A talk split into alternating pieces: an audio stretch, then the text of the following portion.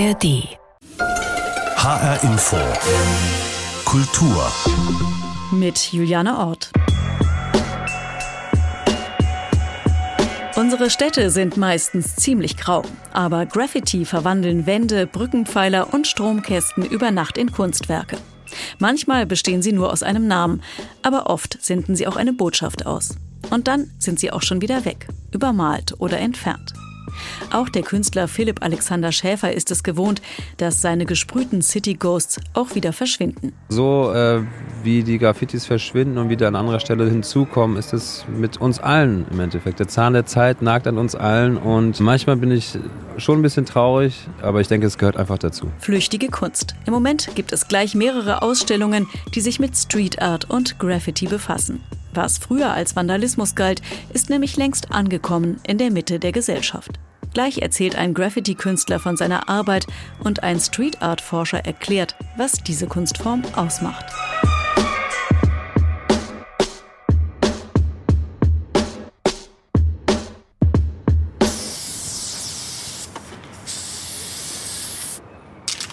Eine Schablone, ein paar Sprühdosen und schon verwandelt sich ein Gullideckel in ein Kunstwerk.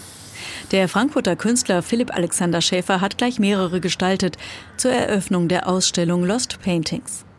Darin zeigen 35 Fotografien Graffiti im Rhein-Main-Gebiet aus fast vier Jahrzehnten. Darunter auch die City Ghosts von Philipp Alexander Schäfer. Seit bald 25 Jahren grinsen die kleinen und großen Geister von Wänden, Mülleimern und Brückenpfeiler und zaubern damit vielen Betrachtern ein Lächeln ins Gesicht. Ich habe den Künstler bei seiner Sprühaktion begleitet und wollte von ihm wissen, wie die City Ghosts in sein Leben kamen. Wie so viele Graffiti-Künstler habe ich auch angefangen, äh, mir einen Namen auszudenken und mir Buchstaben zurechtzulegen, habe aber ziemlich schnell gemerkt, dass das nicht so meins ist, dass ich äh, ja, dass es tausende andere Menschen gibt, die das machen und viel besser machen als ich. Und dann habe ich irgendwann in der Nacht- und Nebelaktion einfach gesagt, ey, nee, ich habe keinen Bock mehr darauf, ich kann das nicht, ich versuche es einfach mal mit einfachen, comicartigen Grimassen und mit ein bisschen Übung äh, und äh, ja, einer gewissen Hartnäckigkeit sind dann die City Ghosts entstanden. Können Sie sich noch an den ersten Geist erinnern, den Sie gesprüht haben? Ja, das war in unmittelbarer Nähe äh, meines letzten Street Pieces sozusagen. Also, äh, weil ich so sauer war auf das, ähm, auf das Lettering, also mit den Buchstaben, äh, dass ich das einfach äh, beiseite gelegt habe sozusagen und nicht mehr weitergemacht habe und direkt daneben eigentlich meinen ersten Geist gemalt habe. Inzwischen sind ganz viele Geister entstanden. Wahrscheinlich haben Sie gar keinen Überblick mehr, wie viele es sind. Ähm, nein, die verschwinden natürlich auch immer wieder und äh, tauchen dann an anderer Stelle wieder auf. Äh, ich habe sie nie gezählt und das finde ich auch irgendwie nebensächlich, wie viele es jetzt sind oder nicht sind. Und es sind auch gar nicht mehr alle von Ihnen, sondern die werden mittlerweile sogar kopiert. Das ist ja eigentlich auch eine ziemliche Auszeichnung, quasi zitiert zu werden. Ja, ja, total. Also es gibt äh, tatsächlich ein paar kopierte Geister. Ich habe eine eigene Fotosammlung bei mir auf dem Computer von Geistern, die ich nicht selber gemacht habe. Und es ist ja tatsächlich auch nicht schwer. Also jeder, der es ein bisschen versucht, kann das alles selber machen.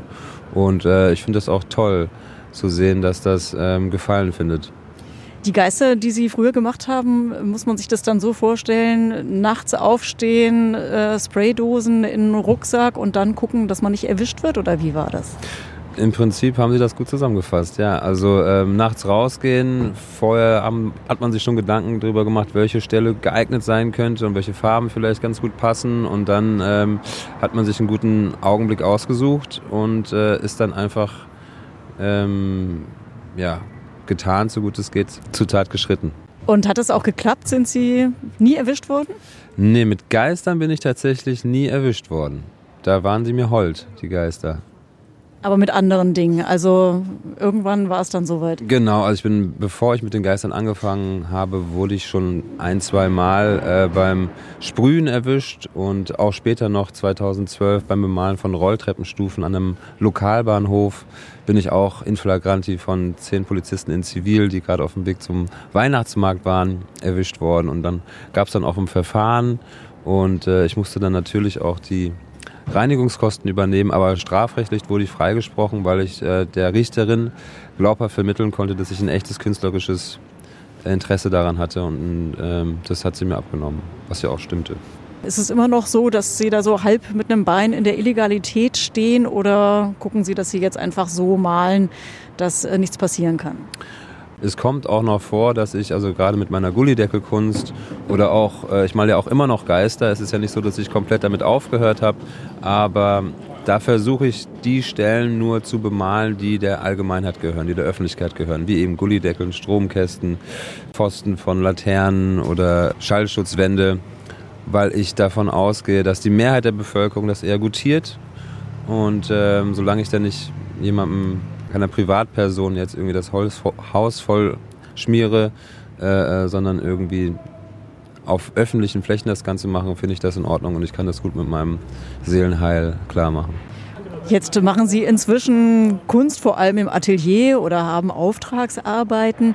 Ist das so ziemlich das Beste, was einem Street Art Künstler passieren kann oder fehlt da auch so ein bisschen was von dem Thrill, von dem Spirit? Also mir fehlt es nicht, ganz ehrlich, weil ich ja auch immer noch meine Ausgänge habe der, auf der Straße und der Thrill besteht jetzt nicht mehr darin, sich irgendwie in Lebensgefahr zu bringen, weil das war teilweise wirklich schon lebensgefährlich, was ich da früher getrieben habe und das will ich auch gar nicht mehr zurückhaben. Also ich bin ja mittlerweile Vater von zwei Kindern und da will man sich ganz einfach nicht mehr in solche Situationen setzen. Und ähm, von daher möchte ich das auch gar nicht mehr so. Trotz alledem habe ich noch einen starken Impuls, mich auf der Straße irgendwie auszutoben. Das merke ich schon noch. Und ich werde diesen Blick auch nicht äh, äh verlieren. Also zumindest nicht so schnell, dass ich denke, wow, guck dir mal diesen, diese tolle Wand an. Wow, da würde ein City Ghost richtig gut draufpassen lebensgefährlich? Was sind das für Situationen, die Sie da denken? Was ist da passiert? Also mit die gefährlichste Situation war die Bemalung vom AFE-Turm im, im, Bockenheim. Damals ungefähr drei Jahre vor der Sprengung haben wir oben im obersten Stockwerk die Letter Elfenbein oben angebracht in einer äh, konzertierten Aktion mit acht Personen. Äh, damals hatte ich einen Generalschlüssel geklaut für das Gebäude und das war wirklich, also die Aktion sich war schon echt übertrieben heftig und äh, auch mega gefährlich, weil das ein 140 Meter hohes Gebäude war. Das würde ich heute nicht mehr machen. Auch wenn das Ergebnis super cool war und ich will es auch nicht missen, aber das, da würde ich mein Leben nicht mehr aufs Spiel setzen. Sie sind jetzt schon seit bald drei Jahrzehnten unterwegs äh, mit der Spraydose und als Künstler. Ähm, wie hat sich die Szene verändert, in der Sie da unterwegs sind und waren? Also es gibt äh, viel mehr Varietät. Also man muss ja sagen, Street Art wäre jetzt ohne Graffiti und ohne Hip-Hop niemals entstanden. Und was sich so ja, Mitte der 2000er so ereignet hat, dass es halt äh, nicht mehr nur mit Sprühdose passiert, sondern ähm, auch mit handelsüblicher Acrylfarbe oder Dispersionsfarbe, mit Pastes ab, mit Urban Knitting ähm, oder mit vielen anderen Materialien wird gearbeitet, mit Schablone wird gearbeitet und äh, nicht nur durch die Materialien, die verwendet werden, aber auch durch die Motive ist viel mehr Leben entstanden. Und es ist einfach toll zu sehen, dass, obwohl ich gedacht hätte, es ist schon alles mal gemacht worden, es wird immer wieder was Neues entdeckt und was Neues ausprobiert. Und äh, das ist ja, ein ganz, ganz spannendes Metier. Werke von Ihnen sind jetzt in der Ausstellung Lost Paintings zu sehen. Lost Paintings ist so das Stichwort. Also das ist eine temporäre Kunst. Sie ist vom Verschwinden bedroht, weil sie entweder äh, entfernt wird oder eben Wände äh, verschwinden oder auch übermalt wird. Ist das dann sehr traurig oder gehört das für Sie auch dazu? Ja, das gehört für mich definitiv dazu. Deswegen passt das auch mit den City Ghosts und den City Geistern ganz gut. Die tauchen mal auf, dann sind sie wieder weg. Und so äh, äh wie die Graffitis verschwinden und wieder an anderer Stelle hinzukommen, ist es mit uns allen im Endeffekt. Der Zahn der Zeit nagt an uns allen und äh, manchmal bin ich schon ein bisschen traurig und äh, manchmal auch nicht, aber ich denke, es gehört einfach dazu. Street Art, das war früher, oder Graffiti, das waren früher, galt es als Vandalismus. Heute schicken Eltern ihre Kinder in Graffiti-Kurse. Ist das mittlerweile einfach etabliert? Es ist auf jeden Fall in der Mitte der Gesellschaft angekommen. Definitiv. Also als ich äh, angefangen habe damit, Mitte der 90er Jahre, war das total verschrien und äh, die Stadt hat also alle Plätze, wo man legal sprühen durfte, zugemacht und es wurde total illegalisiert und äh, man hatte überhaupt keine Möglichkeit, seinem, seinem Interesse irgendwie nachzugehen. Und mittlerweile ist es wirklich so, dass man erkannt hat, dass es positiv ist für das Stadtbild, dass äh, wenn man das in geordneten Bahnen irgendwie lenkt, dass ähm, die Stadtgesellschaft davon profitieren kann. Und Sie haben gesagt, Sie haben jetzt selber Kinder. Wenn die dann irgendwann mal losziehen, nachts mit der Sprühdose, dann wäre das für Sie auch okay? Ähm, ja, das wäre für mich okay. Das sagt Philipp Alexander Schäfer, dessen City Ghosts Teil der Ausstellung Lost Paintings sind. Sie zeigt Street Art im Rhein-Main-Gebiet aus den letzten fast vier Jahrzehnten. Die Ausstellung ist noch bis zum 18. August zu sehen am Wiesenhüttenplatz in Frankfurt. Der Eintritt ist frei. Ganz anders ist das bei einer anderen Ausstellung über den vermutlich bekanntesten Street Art Künstler überhaupt, Banksy. Um sie zu sehen, muss man ziemlich tief in die Tasche greifen. Nicht nur darum ist die Ausstellung The Art of Banksy umstritten, sondern auch, weil sie nachgemalte Motive zeigt, also Kopien. Darf man das? Anna Meinecke hat sich darüber Gedanken gemacht. Es ist eines der bekanntesten Motive des Street Art Künstlers Banksy, Girl with Balloon. Ein Mädchen greift nach einem roten Herzballon. Gerade ist das Bild auf etlichen Plakatwänden im Frankfurter Stadtraum zu sehen. Werbung für die Ausstellung The Art of Banksy, Without Limits. Kunstwerke von Banksy sucht man dort allerdings vergebens. Es gibt nur Reproduktionen. Kein Problem, sagt der Veranstalter Oliver Forster. Ich kann mich an keinerlei Fälle erinnern, wo jetzt Besucher irgendwie enttäuscht gewesen wären oder sich nach ihrem Rundgang durch die Ausstellung beschwert hätten, dass es keine Originale zu sehen gab. Für den Laien stellt sich die Frage gar nicht. Forster hat mit The Mystery of Banksy bereits eine Replikenausstellung produziert. Das neue Format The Art of Banksy hat er von einer rumänischen Veranstaltungsfirma eingekauft. Auf dem Plakat steht fett Hashtag Unauthorized. Banksy nennt solche nicht autorisierten Ausstellungen auf seiner Website Fakes, Fälschungen. Forster weiß das. Also grundsätzlich ist es ja so, dass Banksy ja eben, wie man weiß, anonym ist. Das heißt, es ist leider nicht möglich, jetzt seine Erlaubnis zu holen für all das, was wir da tun. Banksy schließt eine kommerzielle Lizenzierung seiner Werke grundsätzlich aus. So steht es auf seiner Website. Sein Team reagiert auch nicht auf entsprechende Anfragen. Es gibt nur die Auflage, eben explizit an gut sichtbarer Stelle darauf hinzuweisen, dass die Ausstellung nicht autorisiert ist, dass sie nicht unter Beteiligung Banksys stattfindet und nicht von ihm genehmigt ist und ähm, dass es sich eben halt um eine Replikenausstellung handelt. Der Frankfurter Street Art Sammler Stefan Weil ärgert sich schon vor der Eröffnung der Ausstellung. Legal ist das eine Grauzone, weil ja jeder im Prinzip in so einer Sampling-Kultur alles kopieren kann oder nachzeichnen kann oder mit Schablonen nachzeichnen kann, wie es ja auch irgendwo noch ausgewiesen ist. Aber moralisch ist es halt äh, nicht vertretbar. Er war selbst vor einigen Jahren in einer Ausstellung mit Repliken. Gemerkt hat er das erst, als er schon mittendrin stand. Es war ganz, ganz schlimm. Ich habe hab mich geärgert, weil es auch noch übertrieben kostspielig war. Es ist absurd, was dann ja auch noch dafür verlangt wird. Der Besuch von The Art of Banksy Without Limits kostet für Erwachsene 18 bis 24 Euro. Zum Vergleich, der reguläre Eintritt für Sammlung und Sonderausstellung im Städel kostet zurzeit 16 Euro. Und dort sind Originale zu sehen. Um Banksys Kunst im Original zu sehen, müssen Sie sonst durch die ganze Welt fliegen. Das heißt San Francisco, Palästina, also Bethlehem oder nach Venedig oder Birmingham gibt Antje Helbig zu bedenken. Sie ist Direktorin des Rosenheim Museums in Weilburg. Dort sind im sogenannten Banksy Lab ebenfalls Replikate zu sehen, aber auch Objekte aus Banksys Freizeitpark-Parodie Dismaland von 2015.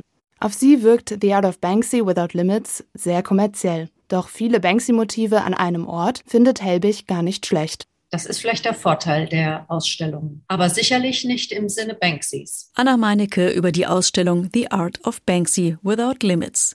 Sie ist zurzeit in Frankfurt zu sehen. Street Art von Banksy wird bewahrt und auf dem Kunstmarkt hoch gehandelt. Ganz anders als bei Graffiti-Künstlern, die in nächtlichen Aktionen gesprühte Kunstwerke hinterlassen, die dann schnell wieder entfernt werden. Wo genau liegen die Unterschiede? Allein schon in der Bezeichnung. Was ist Street Art und was ist Graffiti? Und dann gibt es ja auch noch Urban Art. Oft werden die Begriffe synonym verwendet, aber es gibt Unterschiede. Darüber habe ich mit Ulrich Blanchet gesprochen. Er ist Kunsthistoriker und Street Art Forscher an der Uni Heidelberg. Und das ist seine Definition. Äh, für mich ist ähm, äh, Street Art eher Bilder, eher an alle gerichtet. Graffiti ist heute eher Stylewriting Graffiti, das heißt mit Sprühdose oder Marker seinen Namen kunstvoll schreiben, also ähm, so ein bisschen wie Kalligrafie. Das Publikum ist aber eher intern, also das ist eher eine Szene, da geht es nicht um Sie als, als Betrachter, sondern da geht es um andere Graffiti-Writer. Und Urban Art ist letztendlich so ein Dachbegriff. Es ist auch oft der legale Arm, also das, was Street Artists und Graffiti-Writer machen, wenn sie legal arbeiten. Meistens sind es dann große Namen, die auf der Straße bekannt wurden und dann irgendwie zum Beispiel große Wandbilder malen oder Arbeiten auf Leinwand machen. Also das heißt, es geht eher um die Frage, an wen ist es adressiert? An wen ist es adressiert und wo ist es gemacht? Was natürlich ganz eng zusammenhängt. Also Street Art und Graffiti ist illegal, in einem westlichen Kontext zumindest. Und Urban Art muss nicht illegal sein. Und Urban Art, das ist auch eine Frage der Größe. Ähm, zu Street Art äh, kann man pauschal sagen, äh, alles, was man noch mit dem eigenen Körper allein oder mit Extensions, also zum Beispiel ein, Feuerlöscher mit Farbe gefüllt oder, oder ein eine lange Stange, wo man einen Pinsel dran macht. Das zählt noch als Street Art. Ähm, sobald Sie eine Hebebühne brauchen, ist es Urban Art. Aber dass ähm, Wände bemalt oder beschriftet werden, das ist ja schon sehr lange so. Seit wann gibt es diese Kunstform schon? Wie ist sie entstanden? Diese illegale Form was wir zu Street Art und Graffiti nennen, das fängt eigentlich erst so um 1960 an. Also da ist so ein Einschnitt. Am Anfang hatten wir dann Sachen auf der Straße plötzlich interessant gefunden. Braschai ist ein wichtiger Fotograf äh, gewesen, der hat sozusagen Sachen auf der Straße gesehen die fotografierten zur Kunst erklärt und in die Galerie gebracht und dort ausgestellt. Das sind die ersten Graffiti-Ausstellungen. Dann haben die Leute angefangen, Poster abzureißen und diese Abrisse wurden auch wieder von Künstlern äh, in die Galerie getragen. Und dann ging es so Mitte der 60er los, dass die Künstler den umgekehrten Weg gegangen sind. Die sind nicht, haben nicht die Kunst in die Galerie getragen, sondern haben ihre Kunst auf die Straße getragen, haben dann plötzlich auf der Straße gesprüht, gemalt, geklebt, 3D-Sachen gemacht. Ähm, das fängt eben ungefähr Mitte der 60er Jahre an. Und parallel fängt in den USA auch das Style-Writing Graffiti an. Also dieses, wo man, wo Leute einfach irgendwo ihren Namen hin äh, sprühen oder malen mit Marker. Und seit wann gibt es das bei uns? Also die ersten Zeichen, ähm, dass das rüberschwappt, äh, nach Deutschland ist schon Mitte der 70er Jahre, wo dann einzelne Künstler Austausch haben und, und in, in Deutschland, England, äh, Frankreich, da einzelne äh, Leute das schon wissen, dass es sowas gibt. Graffiti kommt dann wirklich erst durch Filme und, und Bücher, Bildbände, Musikvideos Anfang der 80er Jahre. 1982 ist das so ein bisschen äh, die Zahl. Und jetzt gucken wir mal, worum es da geht. Also geht es da in erster Linie darum, graue Wände zu gestalten oder hat Street Art bzw. Graffiti auch immer eine Botschaft? Eine Botschaft ist immer dabei. Die Botschaft ist äh, oft ganz einfach. Also erstmal bei Graffiti ist die Botschaft oft, äh, ich lebe, ich bin da. Und ähm, dann im besseren Fall dann auch, äh, ich habe einen Style, ich, ich kann was. Ähm, bei Street Art ist es, ist es eine, eine größere Bandbreite. Das ist dann technisch oft nicht so ausgefeilt oder muss es nicht sein, weil da auch nicht die Zeit dafür da ist. Aber da geht es dann halt ähm, oft um ja, politische Botschaften, Pop-Art-Botschaften. Das kann, das kann sehr vielfältig sein. Lässt sich denn da so über die Jahrzehnte auch eine Entwicklung ablesen bei den Themen, um die es geht? Es gibt immer wieder eine Zeit, wo, wo die Sachen politischer sind.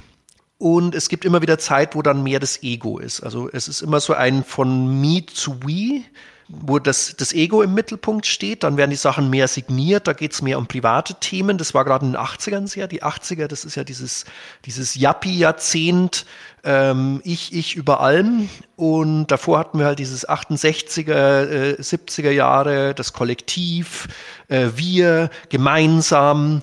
Ähm, und das ist auch sehr stark in der Street Art präsent. Im Moment sind wir wieder in so einem eher politischen Bereich, also äh, denken wir an äh, MeToo, Black Lives Matters. Ähm, es gibt wieder sehr viele Kunstwerke, wo dann nicht unbedingt die Signatur drunter steht, ähm, aber es ist natürlich parallel auch so, dass die Sachen alle zweitverwertet werden auf Instagram und da ist es natürlich dann schon sehr stark an einen Namen gekoppelt, auch wenn der auf der Straße vielleicht nicht dabei ist, aus Schutz vor Strafverfolgung, ähm, aus, äh, aus eben Gründen dieses, dieses Wir-Betonen, des, der Political Correctness etc.